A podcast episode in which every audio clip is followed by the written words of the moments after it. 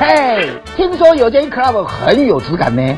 我另外较正经诶，是文化夜总会用耳康听的啦。我是董美云，忘唔掉文化夜总会，甲您空中来相会。文化总会全新企划，内容绝对精彩，超越三金。呃，我是说领金、丁金，炒菜不用加味精。备好你的咖啡或下午茶了吗？我是陈建仁，让我们在周六下午一起听文化夜总会，了解台湾文化大小事。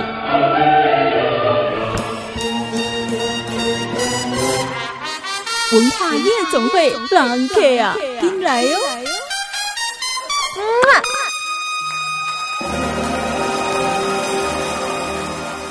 欢迎收听文化夜总会，我是安心，我是腾爱。哦，这一阵子我不知道藤原你有没有在看追剧？追剧啊，追台剧，呃，台剧还好，嗯、因为前一阵子金钟奖刚颁完嘛，然后其中我入围大赢家《想见你》啊，嗯，我我有追，嗯，我觉得它算是比较难得，就是有点叫好又叫座。那其中有一个，因为他在讲的是穿越时空，对不对？柯佳燕是透过一个小东西穿越到二十年前的台湾，变成陈韵如。嗯，那今天呢，这个小东西其实跟我们的文化很有事有关系哟。安心破题了，所以我们就来听文化很有事。文化很有事，真的很有事。我是周明轩，我们一起来搞事。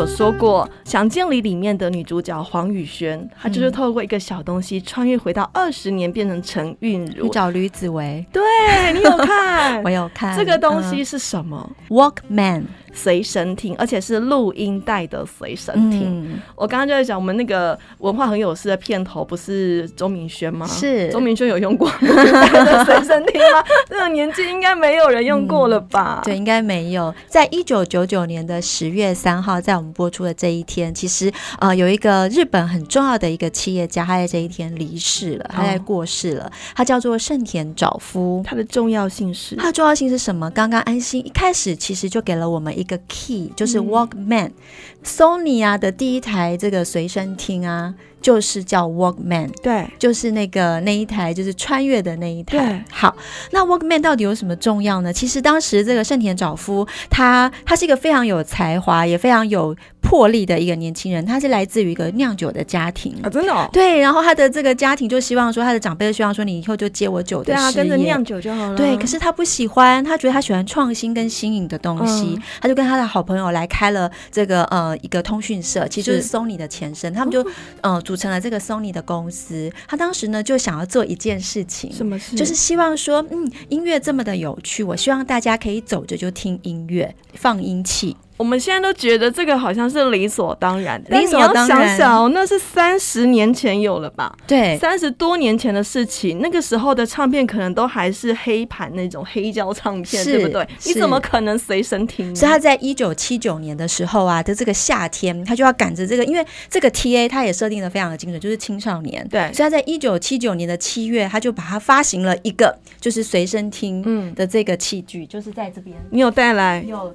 这个世界的第一台的随身听就是它。哦，最经典的，对，它就叫 Walkman。那 Walkman 其实就是它这个品牌的的牌子，而且当时其实盛田昭夫因为他是就是受过美语的教育，对，他觉得 Walkman 这个英文不对，因为这就是走路人日本的英文，日本式的英文。就后来他们也再也想不到一个更好的名称，就用 Walkman。就像现在 Google 我们就叫搜寻嘛，就是一个公司的一个名称，它就变成一个一个词一个动词。所以 Walkman 也是，就全世界的这随身听都叫 Walkman，其实是来自于 Sony 的第一款叫 Walkman 的随身听，当时就是放录音带的。对，你记得你的录音带你买过谁吗？我其实第一个录音带应该是是在衡阳路的东方出版社，我买了一个当时呃流行四十转的英文专辑，是因为第六感生死恋的关系。啊，原声带，对，它就有好多好多的那个当时流行的英文歌曲，在我这个小学在五年级的时候去买的，就是用这随身听就开始买英文歌曲，对我好喜。喜欢哦，我记得我是国中，因为那时候还要存钱，还要存钱。我的第一个录音带是阿妹的第二张《Bad Boy》，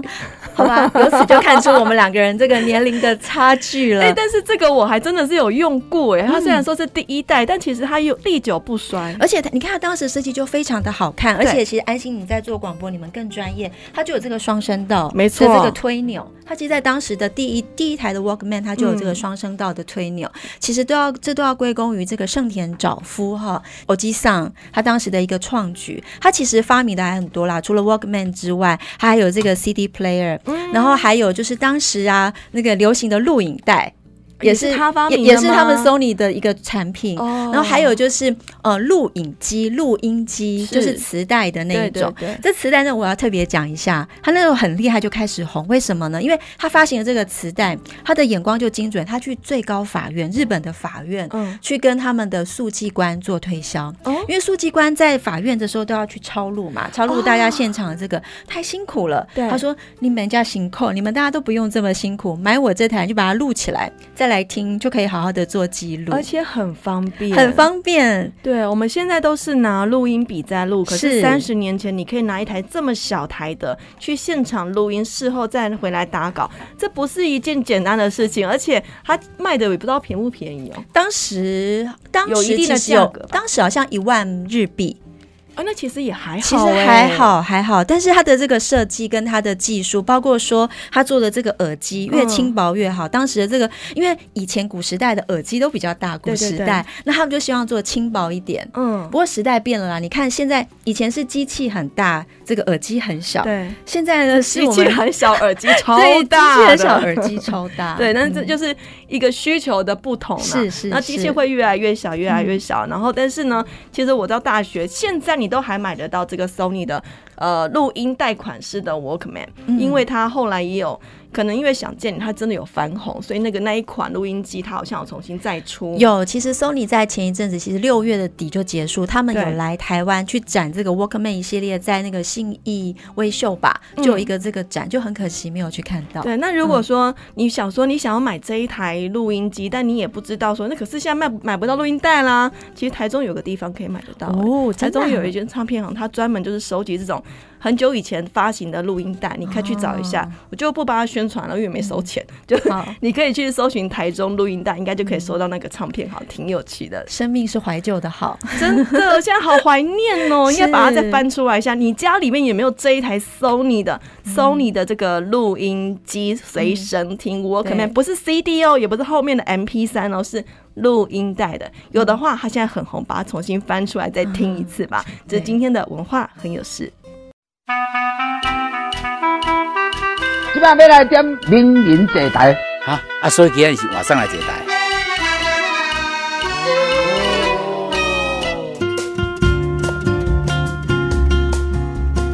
欢迎回到文化夜总会，我是腾 A，我是安心。哇，今天呢、啊，我们来一个重量级的一个特别来宾。嗯，大家好。你要你要直接讲你自己了吗？最年轻的这个工业设计协会的理事长张汉宁。大家好，我是 Jimmy，呃，我是张汉宁，是中华民国工业设计协会理事长，最年轻最帅的理事长，结合创意的 呃负责人，负责人也负责钱啊，负责人也负责钱。Jimmy 他很厉害，我们刚刚节目。在上一段有提到说，那个 Sony 的创办人啊，盛田昭夫，他在做设计跟做行销的时候，一把照把整个 Sony 的这个产业带上带到了国际。今天汉宁啊，Jimmy 来了，他也是有这样的潜质哎。Jimmy 做设计底，对，可是他行销超厉害，就是觉得他好像什么都会耶。觉得他对于设计有设计魂，他希望这个台湾的设计的基底能够被看见，嗯特别是在传统领域有很厉害的师傅。所以我觉得他的梦想在于他。一金刚心，他了解设计，所以他希望那个设计跟文化的东西不要被淹没。对，没错。哦、而且设计导入是一个非常重要的工作。嗯，那呃，以前在台湾很多做。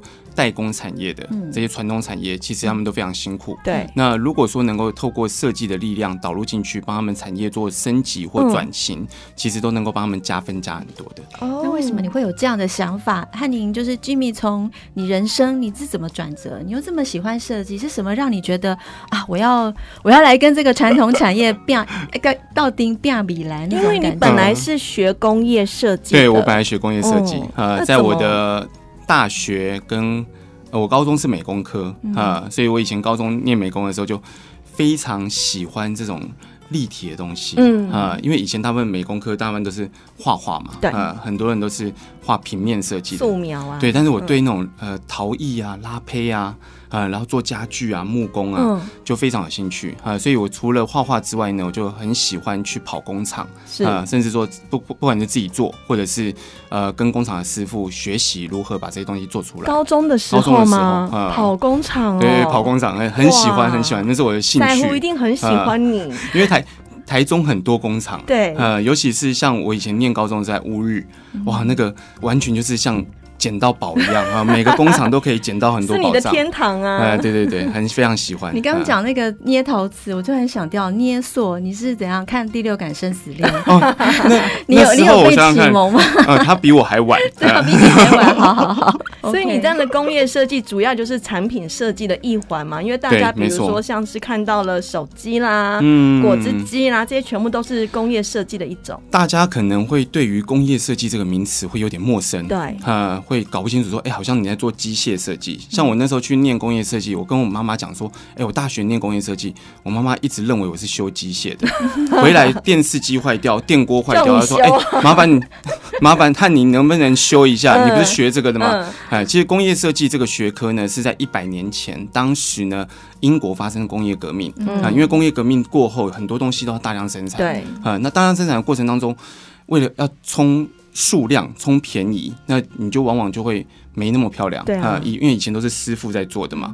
那所以当时的包浩斯，就德国的包浩斯的学院，就提出来一个倡议，就说如何在呃工业革命之后大量生产的过程当中，我们可以对于产品能够保持它的美感，嗯，然后追求它对于人性的这个呃美学的追求。一百年前就想到了，对对对，嗯，所以那时候就提出来一个 industrial design 这一个。学科的名字。啊，那当然当时叫工业革工业，因为工业革命的关系，所以当时叫工业设计，但现在慢慢转化成为像产品设计、商品设计、文创设计。这样讲我就懂。时尚设计啊，就慢慢演绎，就有不同的设计的概念进来。所以这也是目前你的主轴吗？你的设计？我的本业算是工业设计，所以在十多年前刚创立公司的时候，我是以产品设计为主。啊、呃，就是帮刚才我们提到的，我很喜欢跑工厂嘛，对，所以认识很多工厂的老板。那这些工厂的老板呢，以前都做 OEM 啊、呃，所以呢，他们本身就是要拼价格啊、呃，拼数量啊、嗯呃。那但是呢，他就想说，哎，人家老外都透过设计能够卖得很好啊，嗯、对啊，价钱都卖很高啊，呃，那所以就开始就找我，就去帮他们做他们的产品的设计啊。哦呃、那当时我其实是一个概念，就是说。如果能够设计，透过设计的导入，能够帮助到这些工厂的老板，他们能够赚更多的钱，嗯、其实很好。嗯、呃，对，那很希望能够让世界上面，哎，不只是因为台湾的产品便宜，而是台湾的产品。很优良，很漂亮，然后来消费。我觉得 Jimmy 非常的佛心。嗯、我们该回溯一下，他为什么为什么这么的在意跟传统在一起？他为什么这么的喜欢跑工厂？嗯、为什么觉得这一些呃技职的这一些体系，他会这么的想跟这些人接触？其实 Jimmy 是从技职教育出来的，对不对？对，我高，我其实不是念高中，嗯、我是念高职，嗯啊，我是高职的美工科出身的。现在很红啊，现在很红，而且他 而且他在继职教育体系，他真的是一个一个新星。现在很多爸爸妈妈，其实我们这一年代，因为我们那时候有高职，可是到了我们可出社会的时候，高职慢慢的不见了。对。可是近几年，其实继职教育又开始被重视，嗯、而且开始有呃有一些呃比赛，有一些竞赛。哦这真的很重要，因为就要培育出像 Jimmy 这样优秀的人。其实我当时考到高职的时候，因为我我去念的是美工科嘛，呃，所以我父亲他一年不跟我讲话。我父亲说：“哇，你念美工科，将来应该只能做画电影扛棒。” 他觉得唯一的出路哎，就是画电影扛棒，因为我父亲学电影的。嗯，那可是后来就发现，哎，原来。做技职体系学学技职体系，其实出路其实还蛮多的，嗯、而且你自己的手上功夫的扎那个扎实的功力其实蛮足够的。真的，而且看发现现在的设计师，不管你是要设计什么，要会沟通哎、欸。哦，就像刚刚 Jimmy 有说，你有去找一些传产代工业者，嗯、他们可能平常只知道要做代金呀，可是他们不知道怎么样转型。嗯、你光是这个沟通的过程，你怎么样练习这个沟通啊？其实一开始呃跑工厂的呃，我觉得工厂的老板都会。很讲感情，嗯啊、呃，所以呢，刚开始跑工厂的时候，我觉得都是去跟他们学习哈。那融入了他们之后，你了解说，哎、欸，他们原来做很多事情其实是有一些美感在的啊、哦呃。所以呢，就透过这些请教的方式，能够跟他们沟通。嗯，可是后来去说服他们去转型，说，哎、欸，你要做品牌啊，或者是你要去开发新的产品啊，其实这个过程其实非常非常辛苦啊、嗯呃，因为很多工厂的老板其实他们。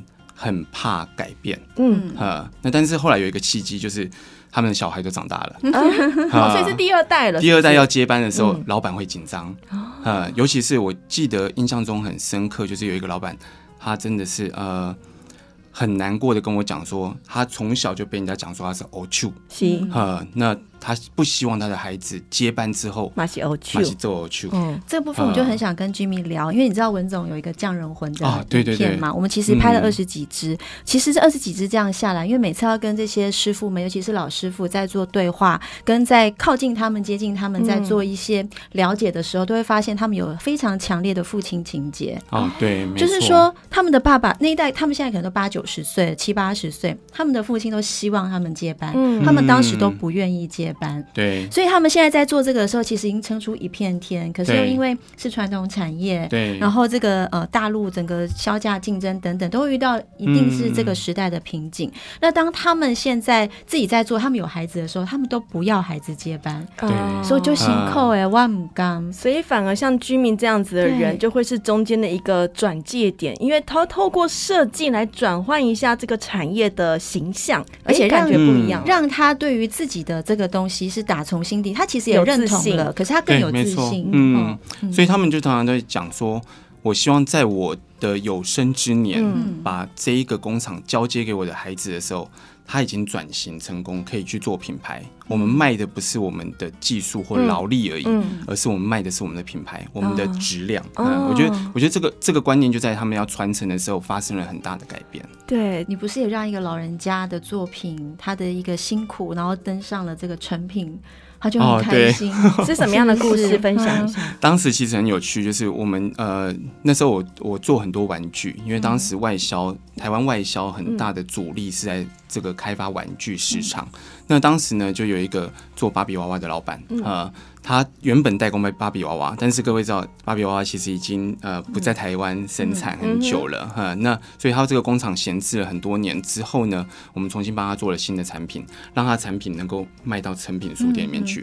他在成品书店里面看到自己的产品上市的时候，非常开心，而且他就拍照，然后传给大家看，嗯、呃，就说哇，我的我的我自己做的商品居然能够在成品书店里面上市。嗯、他以前从来没有想到过，没有想到登上成品这种文青圣地。对不对？对，就是已经是不一样了。所以工业设计听起来很硬，但其实有它很软性的一面，而且可以帮助一个产业大大的转型。那我知道现在居民又跨界了，跨界到了一个路走歪了啦，走很歪。要不要讲你现在主要都是在计划一些什么样的计划？我其实呃，大概近十年来了啊、嗯呃，近十年来从原本呃做产业辅导这一个事情，然后慢慢的转型到。呃，跟公务部门合作，嗯，呃，就是跟各县市政府或者是中央机关一起来合作，呃，重新打造传统节庆，哈、呃，或者是呃，帮政府去想办法做创创立一些新的品牌。因为台湾这你一步一脚印。屏东你也去过了，台中你也去过，台南你也去过，对，桃园你也去过，对，你你这呃台北台北又更不用说，那个世大运设计之都也是你这个背后的啊，对，那把火炬世大运的火炬是居民也也是居民设计。那我真的要讲一下这一次那个远见那个杂志啊，潘孟安县长不得第一名？对，我真的觉得他要感谢你哎，啊，不不不，为 什么？为什么？安安县长非常非常用心，因为你在屏东整个，你看你做那个灯灯会。台湾灯会，嗯，刚好二零一九年的台湾灯会，三十周年的台湾灯会发生在屏东，嗯，然后那一年我就被任命成为总策划，嗯，哇，这不容易，是一个非常辛苦的工作。那个无人机在上面写个瓶子，对对，那个光是策划你就伤透脑筋了吧？嗯，过程当中想必也是非常辛苦。不过屏东屏东县政府真的非常用心，而且他们自己非常努力哈，所以也不完全是我们自己的，我们我们这个策划的功劳了，因为我们只是策划，就出一张嘴有想法，但是真的要落实要落地那。真的需要靠全部的屏东人一起来努力。对，所以刚刚 Jimmy 有提到说传产这件事情，或许呃很多公部门你有提到，嗯、他们也某某一种程度象征传统产业。嗯、对，我常常在讲说，我们帮这些传统产业转型的超过五百家，但是。我们最传统的产业是我们的政府，对啊，所以你看，像南宫台台湾桃台湾不那个屏东这个地方，因为他们想的就是我们以前的印象中就是春娜啊，或者是屏东就是海海洋啊、海浪啊，还有一个海角七号，海角七号，还有个尾鱼季啊，对对对对对，好吃的尾鱼季。对于设计啊，对于整个这个城市、这个县市，它的一个视野、它的样貌转变，真的要透过设计，真的对，而且有很多的政策，其实透过设计之后，你可以很快的让民众了解。因为很多的政策其实对人民来讲非常非常的深奥，很遥远，很艰深啊，所以你用那种学者的角度来去跟民众沟通，民众一定听不下去啊。所以你透过设计的方式重新包装，那其实就跟我们在做产品一样嘛，真的耶。啊，有很多很深奥的制作的技术，怎么样？你透过设计，哎，让它变得非常平易近人，让每个民众都可以买单啊。那政府的政策也是一样，你透过设计重新包装之后，让民众了解。以前我们常常在讲说，我们要帮。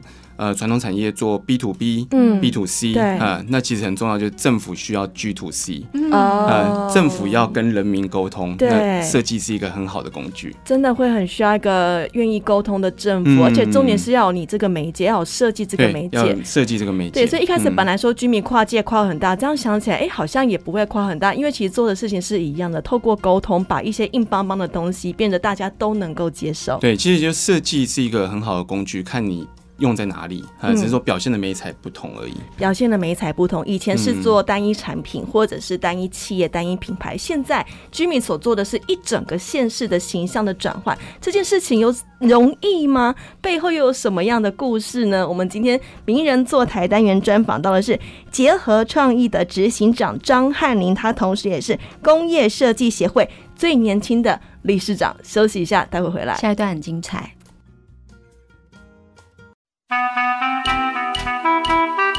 今晚要来点名人坐台，哈啊，所以今天是晚上来坐台。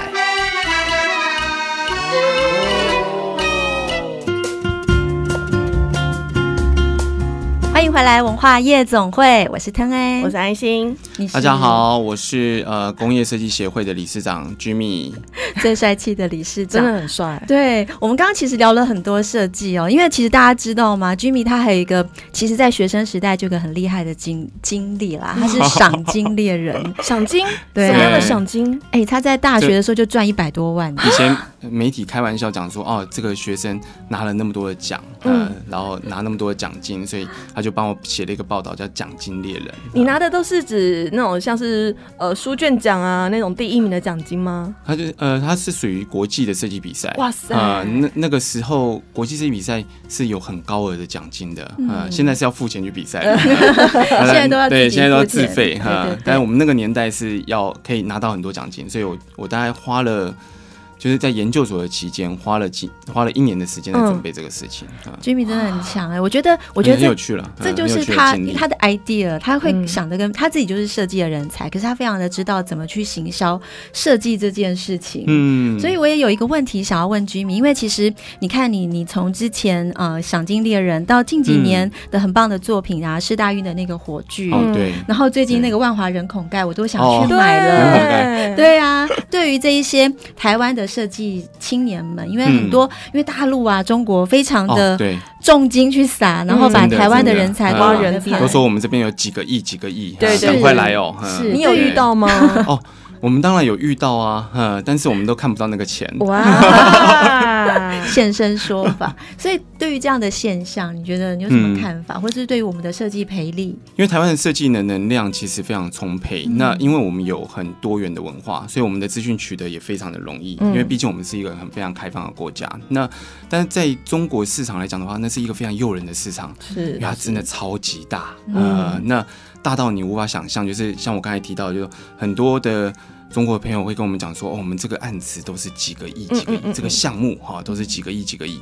可是呢，你往往呢投入进去之后呢，第一个事情是那些钱可能都是听得到，呃，但是不一定看得到，哦、呃，不一定有落地，呃，对，以大陆的这个说法来讲的话，嗯、那第二个事情是。在中国做生意的方式，真的跟你在台湾做生意方式完全不同。怎么样的不同？呃、那例如说，我们可能可以喝咖啡谈谈生意吧，对不对？哈、呃，那可在中国很多的生意是在饭桌上面吃茅台吗？对，在饭桌上面谈的，喝出来的、呃。哇，那个吃个饭可以吃个五六个小时，真的非常非常辛苦，对，非常辛苦哈。那我自己也跑中国一段时间，嗯、那包括像以前我们要跑工厂。那很多的工厂都移到中国大陆去了，呃，那所以我们自己也经常两岸这样子来来往返。嗯、那但是我自己会觉得说，呃，如果有这个能力，有这个心，那我能够留在台湾做，我我还是希望说，我就留在台湾做，呃，哦、那。毕竟我我现在女儿也生出来了嘛，是、嗯，对啊，那宝贝女儿这个还是要多留一点时间在她身边。这是你最好的作品吧？对对，这是我最好的作品，顾好自己最好的作品，但是同时要培育金世之作。Jimmy 他其实啊、呃、有去中国领略过中国的一些商业的文化哈，所以其实我觉得 Jimmy 是会非常有说服力来跟台湾的年轻人，尤其是这么有这么多才华的年轻人，告诉大家不要误入某一种呃陷阱吧，就是说话话术上。怎么去做判断？就像很多的工厂，其实那些老板他们早年呃把工厂整个迁到中国去之后，其实他们现在也很后悔啊。呃，因为现在中国很多的政策其实就是要把这些工厂给移出去，要赶出去，所谓外商。哈，在这个时候我们就变外商了，有没有？啊，对。那所以其实台湾的设计师也会遇到一样的情况，就是。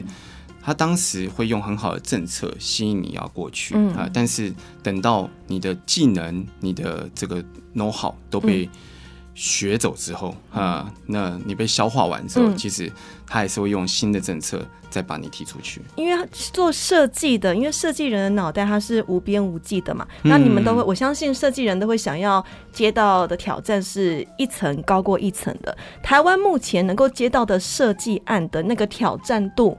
够吗？你们觉得是够的吗？台湾的呃，其实台湾的设计案，我觉得有很多案子其实也够我们发挥的。嗯、呃，我们对于自己的文化，事实上是最擅长的，嗯，最熟悉的。对，今天你呃，今天你要到呃外国市场，呃，今天你要设计一个日本的民众使用的东西，嗯、或是要设计一个中国民众使用的东西，嗯、那其实对我们来说都非常困难。哦，呃、因为不懂当地文化，因为我不懂当地的文化嘛，呃，我不懂当地的消费的方式、嗯、或者使用的方式到底是怎么样，嗯、呃，那所以我觉得这个多少都会有一个隔阂，呃，所以就像现在有非常多的年轻的设计师开始叫做自创品牌，是，呃，那自创品牌我觉得有两个比较深层的意义，我我我一直认为说，所谓自创品牌，其实它其实是一个民族自觉，嗯，呃，因为他开始去思考说，呃，我有很好的制作的工艺技术。我有很好的这些设计能力，为什么我不能够为自己的生活来去做创作？哦，为什么我要做？对啊，为什么我要每次都要 ODN？我每次都要外销，我都要为人作嫁。对，早期在台湾生产的东西，你实际上在台湾买不到的。对，因为最好的产品都外销，都外销了。哈，嗯。所以你要不要来聊一下？因为他真的就讲到一个很重要的点了，就是设计师现在开始有一个所谓的民族自觉，然后知道我们的在地养分在哪里。嗯、那近几年其实你你在台湾各地，可是我觉得你好像有一点短碎心。你在基隆的作品其实 好多，我去科公馆，我那时候不是还传讯息给吉米？我在科公馆就在科公馆的广场上就看到张汉宁先生大设计师的作品。然后近几年你在做那个潮艺术潮境公园，对潮。然后你还去八斗子当导览员，我的天呐！对，你在基隆真的奉献了挺多的哈。我我自己的兴趣，呃，除了。爱跑工厂之外，嗯、我对文史非常有兴趣。嗯，啊、所以你也很了解基隆，哦因为你最近有在基隆设计了一个叫做《基隆时空漫游指南》。对，这个是刚刚我们完成的一个计新的计划。对、啊，我跟基隆的缘分其实是因为我在我现在目前都还住在基隆。哦，你住在基隆，在地人。我我住基隆已经住十几年了。哦、啊，那因为我老婆的关系，我老婆是基隆人啊，我是嫁到基隆的。对，一开始对基隆的印象是什么？一开始对基隆的印象就是，哇，这个地方超远的。你说从台中开始算吗？从台北啦，从台北。嗯，那时候我我我跟我老婆还在交往的时候，嗯，还是男女朋友的时候，我她都想尽办法叫我送她回家嘛。嗯，对，那对我来说，我就觉得哇，这个地方还真远，还真远。可后来发现，哎，其实没有想象中的那么远。那是我们想象这个地方很远，嗯，呃，那行政区域会觉得说，哎，它跟台北又要到新北，再到基隆，会觉得这个距离会非常遥远。后来算一下那个里程数，哎，只有三十公里，其实也还好。我跟我朋友比赛，看谁先回家。他住淡水，我比较早到家，所以真的没有那么的远。对对对，淡水还比较远哈。所以后来就发现说，哎，其实。基隆会对我们来说想象中远，但是它其实距离台北非常非常近啊。但是很多人不了解基隆，对，很多人都误会它就是一个雨都啊，然后误会它就是一个这个落寞的城市。嗯，其实基隆真的不落寞，因为它它在一个大航海时代来讲，就台湾曾经在大航海时代，它也是一个很重要的据点。对，其实我们在常常讲说，如果以一个倚老卖老的态度来讲的话，嗯，其实基隆是唯一可以跟台南 PK 台湾四百年历史的一个城市，绝对是。它西班牙的萨尔瓦多城，对，圣萨尔瓦多城。嗯，像当时呃四百年前，呃荷兰人在安平盖这个热兰遮城的时候，只差了两年，西班牙人就登陆和平岛，在基隆的和平岛盖了圣萨尔瓦多城。哦，所以这个其实都是台湾。进入到国际的大航海时代的一个非常重要的一个一个里程碑，所以基隆也是有非常非常多的故事。对，基隆其实它。等于你看基隆整个发展史，这一个港口其实就是台湾四百年的历史。嗯，所以这是你选择基隆的原因吗？我所谓的选择就是说，你走过了这么多的城市，你也在跟啊地方政府做很多说服的过程。可是，在基隆这边，当然是因为啊可能太太的关系，在这里落地生根。嗯、可是你选择的这个地方，想要翻转它，它的优势在哪里？对，而且你要怎么翻转？嗯，对，当然这个个人的私心是一定有了。嗯，虽然基隆不是我自己的故乡，我自己在台中长大，嗯，在台北工作，但是我觉得她是我女儿的故乡，爱屋及乌。啊，女儿的故乡。对，因为我我女儿将来长大的话，她一定会讲说她是基隆人啊，对，呃，所以我就希望说，哎，她以后她是很骄傲的跟人家讲说我是基隆长大的。那基隆有什么好玩好吃，她都可以讲出来，对，她都可以讲出来。就像我老婆，其实他们他们家就是呃从小就跟她讲，你要好好念书啊。然后念书的话，长大就去台北发展哦。啊，这很多家长，很多基隆的家长都是这种态度。但是我就不希望我成为那样子的家长。我是希望说，我跟我女儿讲说，基隆很好，你就留在基隆吧。所以你就开始设计，我就开始想说，哎，如何能够去设计基隆？因为基隆有很好的美景，啊，它有这么漂亮的海岸线，它有这么。这么漂亮的港口，嗯，它有很好的历史。它的这个历史呢，从刚才我们提到的西班牙人来四百年前，然后到日治的时期来主港，然后包括在国民政府时代这边有非常多的建设，嗯。那其实都是你就看到整个基隆的港口的这个历史，它其实就是一个台湾进步的一个历史，嗯。嗯，所以我们这一次就是特别把。文化跟观光两个议题把它结合在一起，我们希望说大家能够来基隆做一个时间跟空间的旅行，所以就打造了这个基隆时空漫游的品牌，而且是有八大主题，对不对？对，因为它总共有呃，基隆有一个历史再造现场，就是要把当时的这四百年来各个时间的切片的建筑，要把它重新的。把它复原回来，嗯、呃，包括像要塞司令部啊，呃，这个在当时在北部是一个非常重要的军事设施啊，呃，在日日本人当时所盖的。嗯、然后正滨渔会大楼，这在八十三年前的呃水产馆，呃，嗯，这个水产馆非常重要，就是当时日本人盖这水产馆，它是要做海洋生态研究的，嗯，它包括教渔民如何捕鱼，嗯，如何养殖。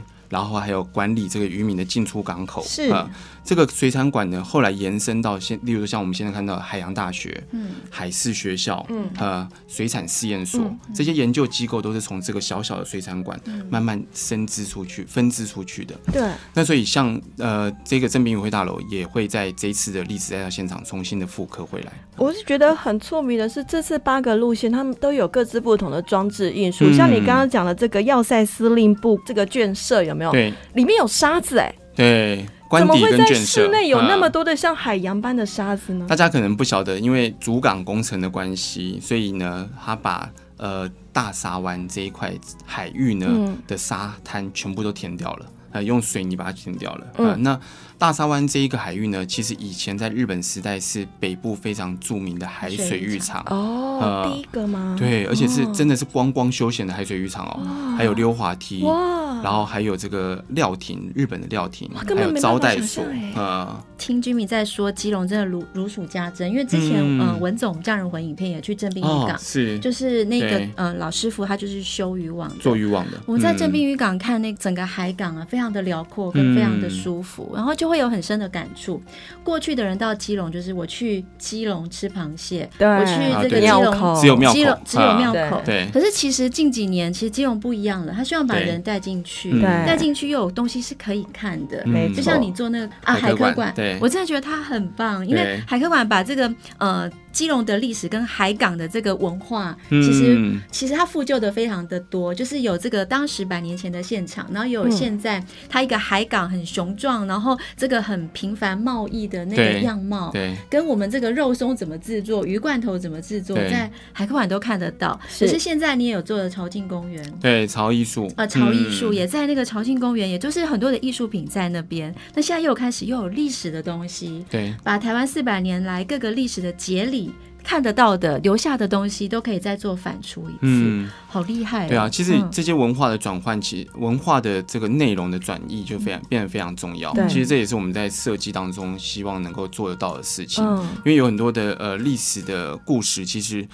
对民众来讲是很很难懂的，没错。对，那怎么样透过一些比较有趣的方式，让民众可以浅显易懂，他进而他可能发生了兴趣，他就会希望说，哎，能够再深入的去了解。对，最近真的还蛮推荐大家可以到基隆来看一看这个《基隆时空漫游指南》，因为除了刚刚我们说的这个要塞司令部官舍这边有，呃，有你们设置一个很有趣的沙滩之外，外面有一些设计，对，对不对？对，外面其实呃，在要塞司令部的官邸。这边有请这个陈若涵纸雕艺术家做了一个当时的明信片。呃，复刻了用纸雕的方式复刻了一个明信片，当时的海水浴场的明信片。哦，呃、另外还有一个我自己很好奇，我也很想去看的，有一只大红鱼爬在大楼上，哎，那是怎么回事？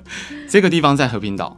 呃，那和平岛刚好现在有一个非常重要的考古现场，嗯，呃，这个考古现场是请呃清华大学这边的研究机构一起来挖的，哈、呃，那这边有挖到一个。祝圣教堂，祝圣教堂，那在它是在四百年前这个圣萨瓦多城里面的一个教堂，呃，那这个教堂里面还包括挖到了四具的遗骸，那这四个遗骸里面也有西班牙的传教士，嗯，那比较重要的是在里面挖到了很多的文物，啊，当时的这个西班牙的呃十字架，嗯哼，所以呃这个艺术家是陈普老师，那陈普老师他就把这一个呃十字架的造型呢变成放大。然后变成是一只像红鱼，大红鱼哈。那比较希望的就是说，因为考古现场毕毕竟是一个很硬的东西，对哈。那大家来看考古现场的同时，它可能有一些比较软化的东西的艺术品，可以让大家可以。知道说哦，这个转化的过程是怎么样子？哦，它真的超级吸睛的那只大魟鱼，很可爱。还有那个彩色像喇叭状的大望远镜。哦，这一个是在西岸。西岸。嗯，在西岸的话是在呃基隆灯塔这个地方，大家我交通比较困难到达，呃，但是呢，这个地方的海景非常漂亮。开车可以到吧？开车到不了啊啊！真的，这这个地方还真的蛮需要辛苦的走一小段山路。请那个右昌市长来规划一下路线，很值得，很值得哈。那只要开车或者是你坐这个公车，然后它可以到它的山脚下，呃，大概走个五到十分钟到个小山坡，嗯、那你可以看到金融灯塔。这金融灯塔非常漂亮，它白色的哈，整个建筑物都是白色的。那在这边呢，你可以我们有一个望港的这一个装置，比较像是望远镜，又比较像是一个大喇叭。对对对。呃、那这个望港的概念呢，其实它有分成四个面向。嗯第一个是你可以在这一个地方，你可以远眺基隆屿，嗯，啊，看在那边看基隆屿非常漂亮。嗯，第二个呢，你可以看到的是我们的整个基隆港。很，而且是船舶入港的这个塔台，呃、嗯，都可以看得到。第三个是你可以看到货柜，货柜，呃，就是我们的整个货柜在这边，货柜码头其实你可以看到那个起重机在吊货柜的样子，非常清楚啊。嗯、那第四个你就看到基隆市区，从海上的角度看基隆市区啊、嗯，所以从这四个面向呢，我们就来看整个基隆港的全貌。哦哦，哎，真的是可以透过这些装置艺术的设计来认识、了解基隆。这些装置艺术是从现在开始一直到十，一直到十一月。十一月份你都还看得到，嗯、对，对，这就是我们的基隆时空漫游指南，让你认识基隆、了解基隆，不是只有庙口夜市可以吃而已，这些全部都是居民来设计。除了庙口之外，就是大家还可以好好的玩基隆。对，右昌市长其实曾经说过，他就是说他真的很希望啊，就是很多台湾各地人到基隆是留下来两天三天，对，他都不会想离开的。对，这样听起来，光是这个漫游指南的确是可以留下这么多天。对啊，而且市。长自然他非常喜欢，就是大家能够来做文化观光，嗯、呃，不只是你只是来吃东西来玩而已，而是你在玩的过程、吃东西的过程，你还可以对基隆的历史有深刻的了解。基隆历史深刻了解，而且你也是现在算是半个在地人。嗯、基隆在你的打造之下，在公部门的配合之下，其实现在已经有焕然一新的面貌。接下来你想往哪个县市跑？有有计划了吗？嗯呃，目前吗？目前我希望能够再回到屏东。嗯嗯、最近我想回到屏东，嗯、因为当时呃在办台湾灯会的时候，跟大鹏湾结缘，啊、呃，跟东港结缘，所以刚好今年疫情的关系，所以呃屏东很多的活动都停下来了，嗯、呃，那现在疫情又趋缓了，所以我们就希望说能够在九月份的时候搭配。呃，刚好在大鹏湾有一个新的帆船的呃码头，嗯，刚建完，嗯，所以我们在这边在九月底的时候会打造一个帆船生活节，太好了，嗯，我们就是跟着 Jimmy 的脚步，九月底啊，已经过我们的播出是十月了。一直到台湾尾，对，我们要跟着你的脚步，从 台湾头玩到台湾尾。我相信除了屏东之外，你还会继续设计更多的。我们就跟着他的脚步，一起认识在地的城市有哪些特殊的美景以及有趣之处。今天很开心，名人座台单元邀请到的是结合设计的执行长张汉宁，他同时也是工业设计协会的理事长，最年轻的理事长。再次强调，也 谢谢你，谢谢大家，谢谢谢谢吉米，欢迎大家跟着我们脚步一起来玩台湾。夜总会上的，What's next？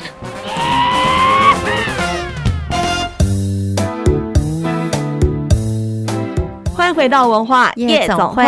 夜总会上档，今天推荐给你的活动非常的精彩哇！在这个十月啊，其实世界各地都有一些国庆哈。嗯、本来刚刚这个这个文化很有是要提到德国的国庆啊，十月三号。对，在十月三号，在十月十号呢，也是台湾的国庆哈。因为文总其实在从二零一七年开始，我们在这个每年的国庆呢，都会有一个特别 special 的一个秀，嗯，叫做国庆光雕秀，超精彩的。大家还记得前一阵子演全面启动的那个男明星嘛，乔瑟夫，对，他就上网要台湾的大家。粉丝们传台湾在地的照片给他，然后我知道文总有传了一张照片，也被他后来的影片录取了。对，我们很开心哎，就是觉得很荣幸，啊、因为台湾太美了。对，因为那个照片就是二零一九年、嗯、去年的总统府在双十节的光雕秀。对，它的主题叫“世界同行，台湾要飞”，它的主题是时光机，嗯、就是呃每一年都会有每一年的主题跟每一年的 slogan。嗯、那今年的话呢，我们的 slogan 是“自信岛屿，迎向曙光”，迎向曙光。也非常的值得期待，因为从二零一七年文总我们做祈求集庆，二零一八年呢，我们做一个呃台湾同行、台湾共好的一个概念。嗯、那像去年就是刚这个安心有提到的，就乔瑟夫，其实啊，去年的这个光雕还得到了德国的一个红点奖，红点设计奖，不容易，非常非常的不容易。所以这是文总首次，我们也觉得很开心跟鱼有荣焉。嗯、那当然这个也会压力很大，但我们非常的有信心。在今年我们其实会有更棒的一个主题，那特别是今年因为疫情的关系，整个国家队在各个产业，不管是有口罩，不管是医疗，啊、嗯。呃，不管是我们的棒球产业，就是我们的各种产业，其实都虽然受疫情的冲击，但是我们没有停止。就像我们这几这几集，我们都提到电影，电影啊，还可以看电影，是是，世界各国只有台湾吧？对，所以这是台湾的一个很重要，在世界的一个骄傲吧，嗯、跟一个指标。所以在今年的这个自信岛屿跟迎向曙光，其实就扣合了这一些很重要的主题，嗯、所以很值得期待。对，它的光雕秀会是在什么时候？今年总统府的光雕秀在十月六号到十月十号，每天晚上会有六场哦，在七点就开始，七点，对，七点到九点半。一个段落大概十分钟以内，好、哦，那呃每一次呢，这个大家都可以期待，然后这六场就会定点的嗯。的播出，对，你会看到很多的摄影机大炮已经准备好要去那里拍摄，哎，每年大炮都在那边抢，对呀、啊，嗯、因为那个已经是拿去参加国际比赛等级的程度了，是是，对，真的是可以去期待，这是在呃总统府的双十节的光雕秀，另外呢，在十月份有一个活动，上礼拜我们介绍过，也正式开始了。桃园电影节，对，锁定片单的美呀，大家。上一次红红导演来，其实得到了非常多的回响，哎，然后也让我们更了解桃园电影节的内涵，真的很厉害。我现在是打算要去看那个《青春全雷达》，就是讲女生如何在韩国一片男生的脂肪圈当中存活下去。所以我觉得，其实我们的节目很重要，哎，就是说，当大家觉得哎呀，电影节是什么，好无聊，桃园电影节有什么好看的？可是口红导演一讲，然后讲那个片单，每一支都爱都定点的帮我们做一点。提点跟赏析，就觉得好厉害，而且这些片单会是你在院线片上面看不到，嗯、但是它非常的精彩，有可能是接下来电影季的奖项嘛。嗯、虽然说今年在国际国际上面有很多电影是没有办法上，但奖照样会是颁的。所以你不要再说这些电影什么是什么我没听过，我跟你说，很多时候影展都播过了，真的，只是你不知道而已。所以桃园电影节的影展手册。要来文总拿哦，记得在文总的一楼，重庆南路二段十五号。大家如果说觉得啊，好好听哦，你们还有什么影片要不要多介绍？没有问题啊，来文化总会一楼来索取我们的电影手册，就可以看得到所有的这个片单。对，又或者你可以去听我们的 Podcast，回放到上一集，嗯、上一集的桃园电影节名人座谈，我们是邀请到的策展人红红老师来给我们介绍整个桃园电影节的一些概念，还有一些片单。十月九号开始到十月二十三号，在桃园。这边有非常多精彩的电影活动在开始展出了，所以大家都可以期待。我觉得南来北往到桃园是还不错，还不错啊，而且在他们的五大影城，对啊，你看我们今天介绍到基隆。又带大家到桃园，然后光雕你也可以到台北来看。嗯、接下来我们还可以再介绍台中啊、台南啊、高雄啊，或者是东部地区活动，实在太多了。台湾真的好好玩，介绍不完，真的是介绍不完。嗯、所以，我们夜总会上档每个礼拜大概跟大家取二到三个左右的活动，你可以自己去琢磨一下你想去哪里玩，嗯、然后去哪里玩，玩好之后可以跟我们一起来分享。你可以上我们各大 Podcast 平台，Apple Podcast 是可以留言的，或者是你到我们文化总会的 YouTube 跟脸书上面去留言，也都是可以，我们都看。得到分享一下你去哪里玩，或者是希望我们介绍什么活动都可以哦。嗯、那今天的文化夜总会到这里喽，下礼拜见，下礼拜见。拜拜。